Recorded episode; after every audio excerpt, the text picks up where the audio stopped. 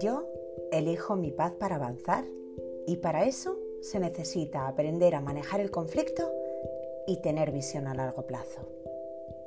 Hola, soy Inma González, coach especialista en separación y divorcio y te doy la bienvenida a este ratito juntos en el que te invitaré a pensar y muchas veces a actuar en el caso que estés viviendo una separación o divorcio.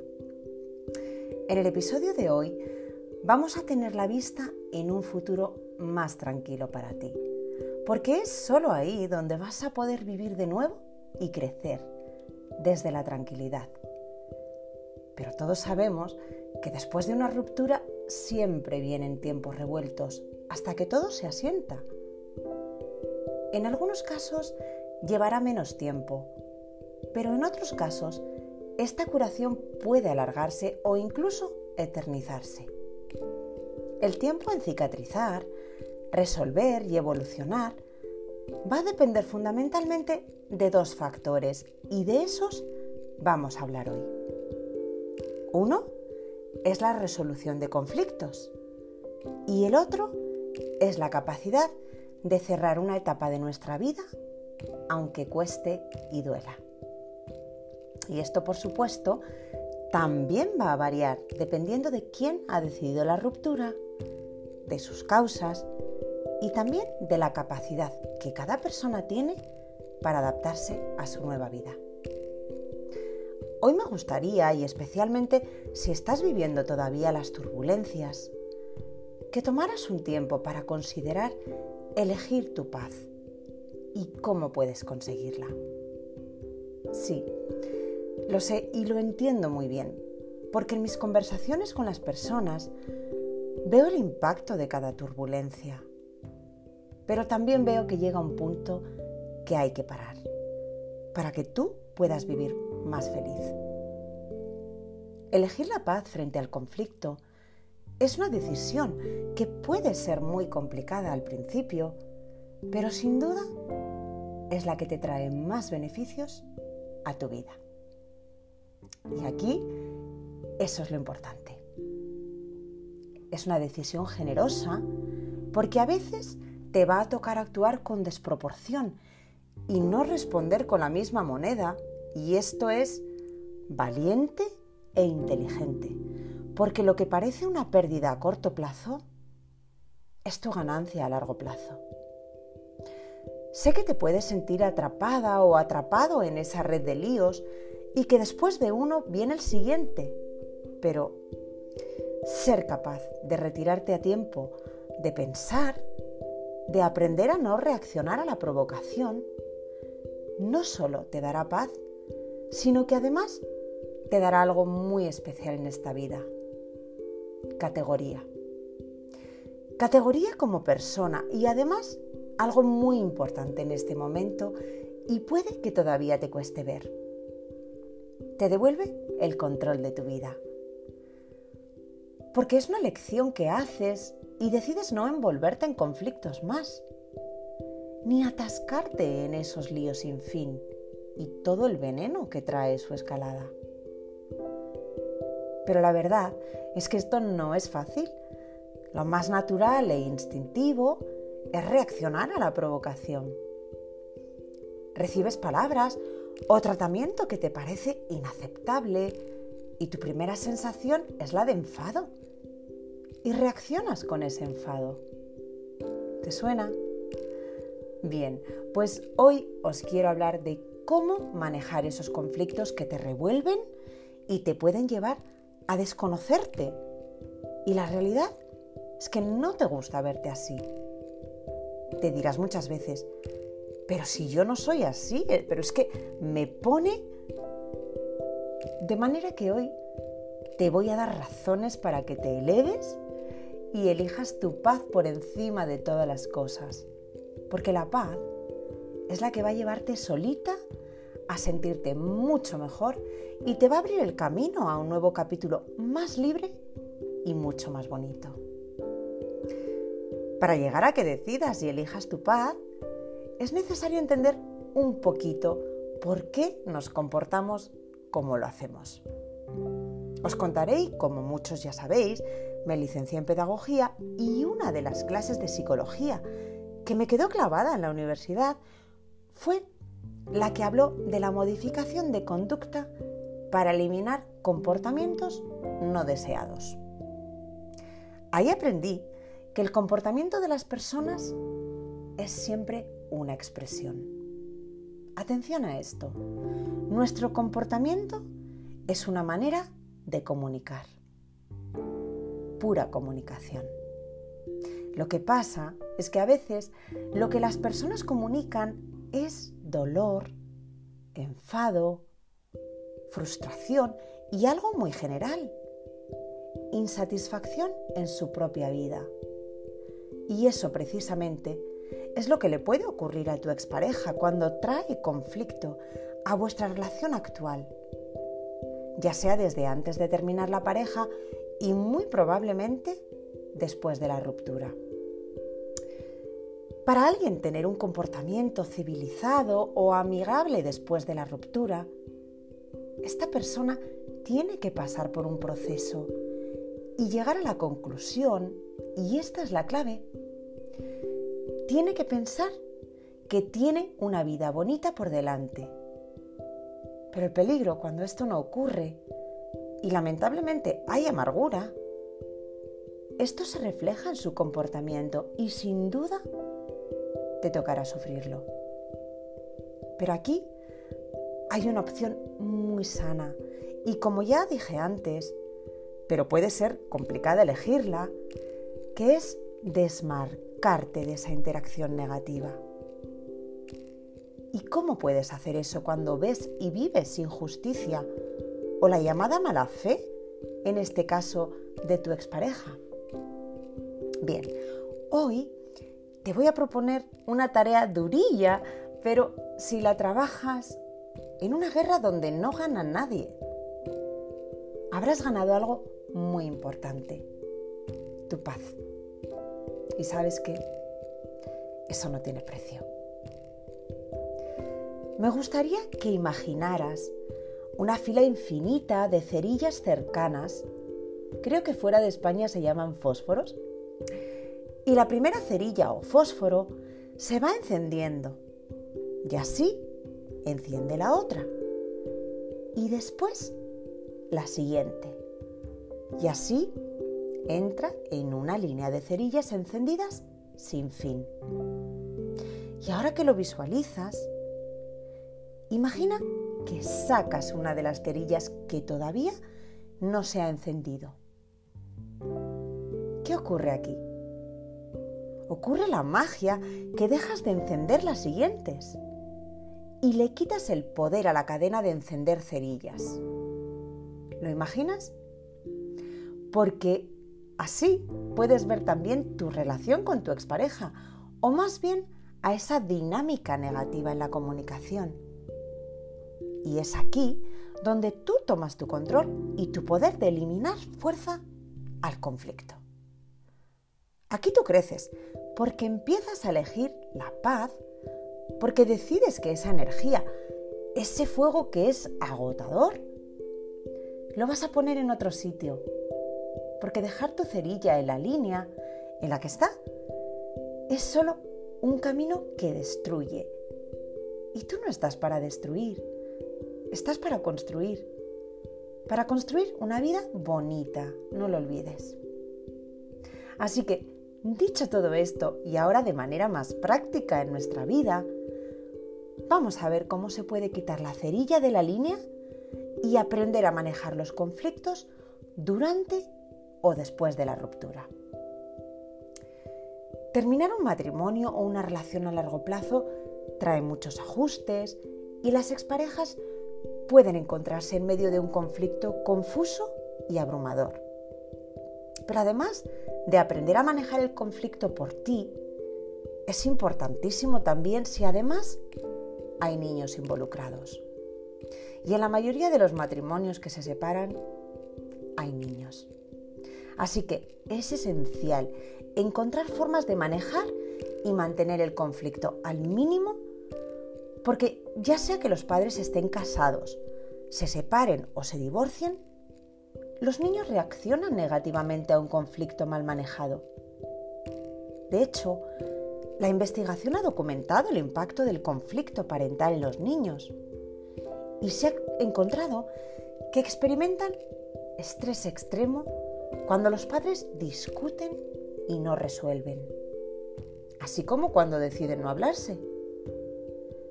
En principio, la mayoría de los padres no suelen tener la intención de hacer daño a sus hijos, pero desafortunadamente, y fuera de su control, los niños sí lo padecen si no se evita el conflicto. Y es que, en este caso, cada vez que hablo de los niños, siempre me viene a la cabeza esa frase que dice, que el amor a tus hijos sea siempre más grande que el enfado hacia tu expareja. Acuérdate, ¿vale? Muchas veces, y pensando que no pasa nada, se les pone en el medio. Y ejemplos de esto son pedir a los niños que lleven mensajes entre los padres, interrogar a los niños sobre las actividades del otro padre, también decirles a los niños que el otro padre no les quiere y poner al otro padre frente a los niños. Todas esas cosas que probablemente te suenan y pueden tener consecuencias muy negativas para ti y para los niños. Porque esto es veneno en estado puro.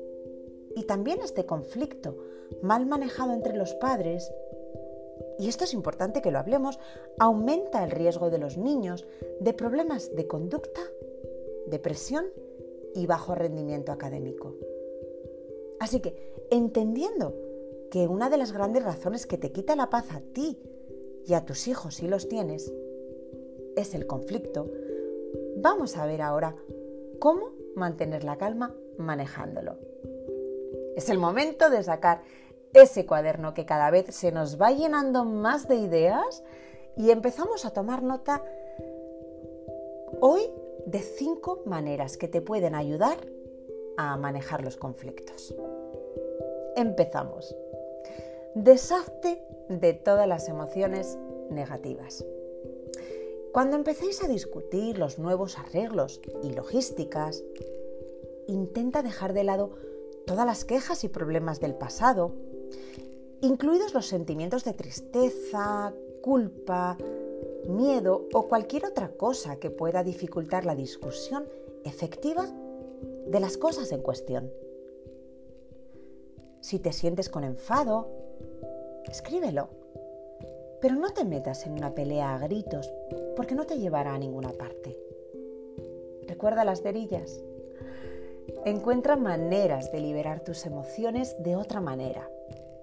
Mira, suele funcionar muy bien antes de tener una conversación que pueda ser dura o antes de responder una comunicación por escrito.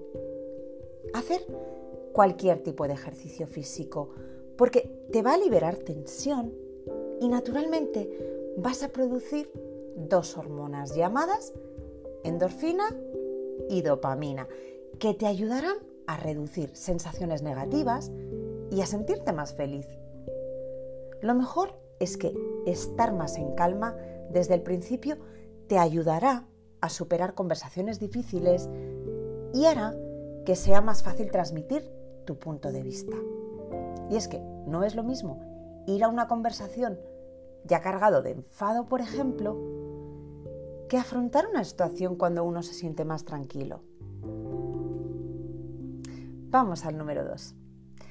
Practica la flexibilidad. Es aconsejable que adoptes un enfoque flexible y honestamente. Esta es la única forma en que podrás hacer frente a los nuevos arreglos. Por ejemplo, cuando estás en medio de la negociación de tu acuerdo de divorcio, es fácil perder la perspectiva y quedar atrapado en un torbellino de emociones. Va a haber un sentido de urgencia en todo. Sin embargo, debes tomarlo con calma y tratar de mirar el panorama general. Y la mejor manera de hacerlo es imaginar tu futuro. cómo te gustaría verte dentro de 10 o 20 años. ¿Todavía querrías estar atrapado en esta agitación emocional y sentirte resentido hacia tu ex? ¿O preferirías estar en paz y haber seguido adelante con tu vida? Si además eres madre o padre, piensa en cómo te gustaría que se viera el futuro de tus hijos también. Estas son las preguntas que debes hacerte y luego hacer todo lo posible para superar el estrés de manejar el conflicto en el divorcio. Trabaja en tus habilidades de escucha. Aprender a escuchar es algo que te ayudará enormemente a largo plazo.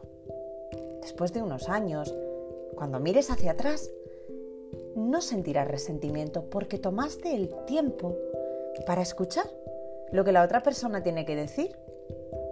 Si constantemente hay interrupciones del uno al otro y sois inflexibles acerca de tener la última palabra, el conflicto será difícil de terminar. Necesitas ser paciente y escuchar lo que los otros tienen que decir, aunque a veces no nos guste nada lo que oímos. Al ser un buen oyente, aumentarás tus habilidades de comunicación y desarrollarás una comprensión de la perspectiva de la otra persona. Siguiente punto. Mediar. Aunque es un proceso estructurado y a corto plazo, la mediación podría ayudar a resolver cualquier problema financiero y de acuerdo sobre los niños. Aquí puede ayudar un profesional, un amigo cercano o un miembro de la familia que podría sentarse contigo y ayudarte a llegar a un acuerdo. Punto cuarto. Habla con los hechos. Una de las razones comunes por las que las parejas divorciadas discuten tanto y luchan con el manejo del conflicto en el divorcio es que en lugar de hablar con hechos, permiten que su ira y emociones se apoderen de ellos. Cuando permites que tus emociones gobiernen tu pensamiento racional, podría continuar para siempre. Tú y tu ex podríais terminar en un bucle constante de ira y resentimiento. Para resolver conflictos emocionales, comienza a hablar con hechos para que puedas tener una discusión civilizada y racional. Y aunque resolver conflictos es un trabajo de dos personas, a veces tiene que ser uno el que decide bajarse de la sinrazón y el desasosiego porque no lleva a ninguna parte. Punto quinto. No discutir frente a los niños. Y este debería ser regla número uno para todos los padres.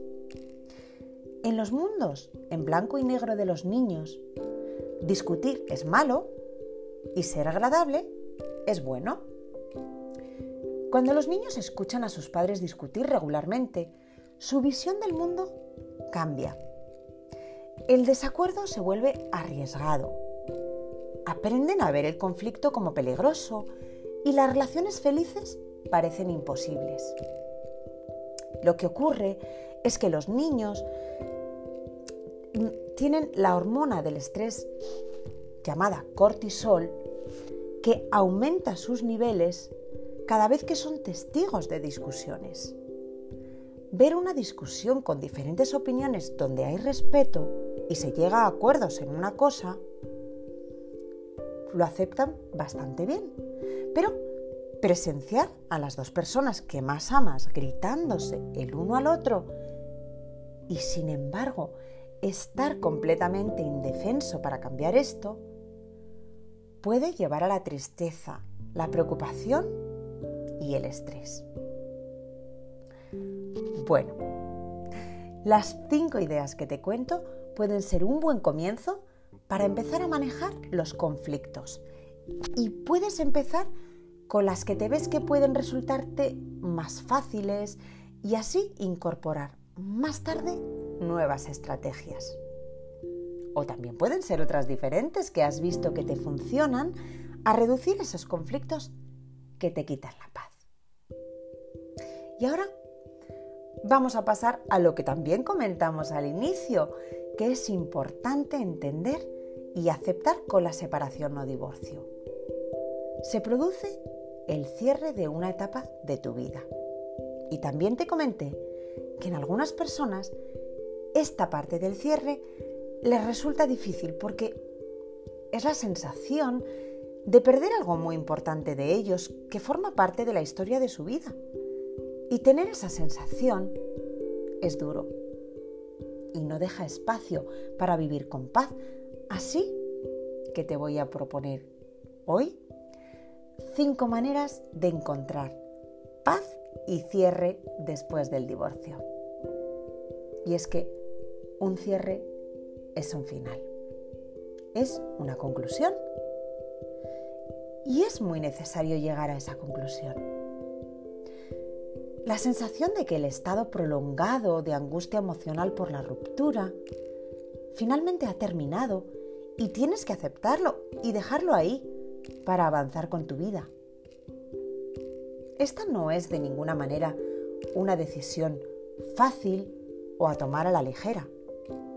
El tiempo durante y después de tu divorcio será un torbellino emocional con muchos giros y vueltas que pueden dejarte sintiéndote bastante inquieto, por decirlo menos, y puede que dejarte con la pregunta si alguna vez volverás a encontrar la paz en tu vida.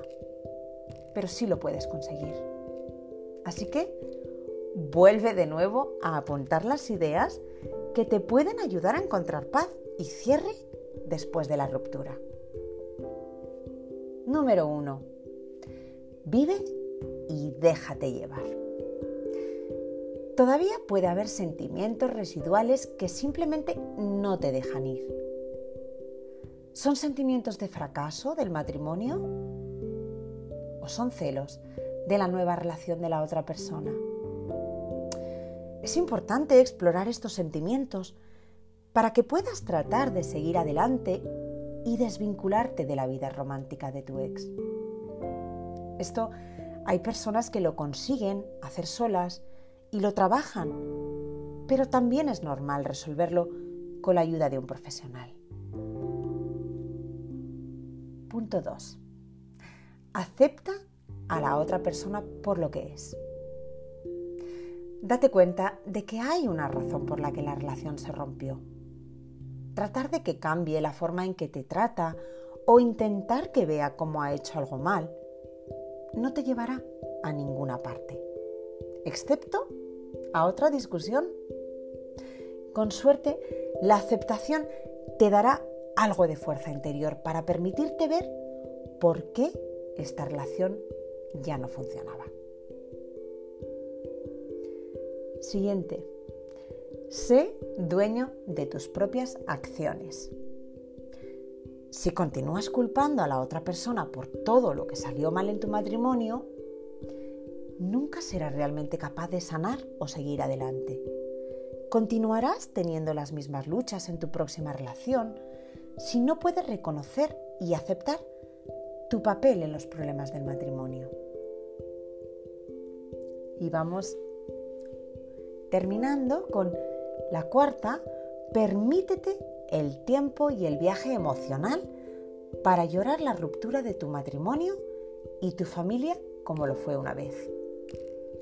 En el episodio de las etapas desde la ruptura a la recuperación, lo puedes escuchar, recuerda que hay cinco etapas del duelo y que la última acaba, sí, con esperanza y aceptación imprescindibles para la recuperación. Y la última, quinta, recuerda que cuando no puedes controlar lo que está pasando, ponte el reto de controlar la manera en la que respondes a lo que te está pasando. Ahí es donde está tu poder, tu categoría como persona y tu paz.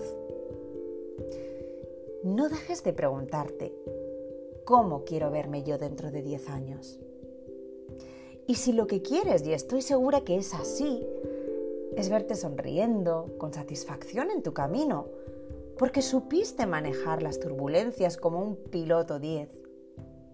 Comienza por hacer la lista de esas cosas que te quitan la paz y comienza a desprenderte de ellas o a retirarte como la cerilla. Desde aquí te animo a que elijas siempre, como se dice en inglés, la high road, el camino de altura, el que te pones por encima de las circunstancias y sigas tu viaje de hacer tu vida más bonita cada día, pese a todo. Cierra puertas para poder abrir nuevas, porque es parte de la vida aprender a soltar y seguir adelante. Y hasta aquí hemos llegado en el episodio de hoy. Espero que poquito a poco encuentres tu tranquilidad y la disfrutes mucho. Bueno, solo deciros que me encanta que sigamos siendo tantos y de tantos países. Escucho y leo todo lo que me contáis y de verdad me inspiráis a nuevos episodios. Y si no lo has hecho ya, suscríbete a mi canal, compártelo y también se pueden escuchar mis podcasts desde mi página web y el enlace está en la descripción del show. Y ya sí, vais directamente. Muchas gracias una vez más por acompañarme en este capítulo y espero que te unas a muchos más, porque definitivamente tenemos mucho que hablar. Con todo mi cariño, hasta la próxima.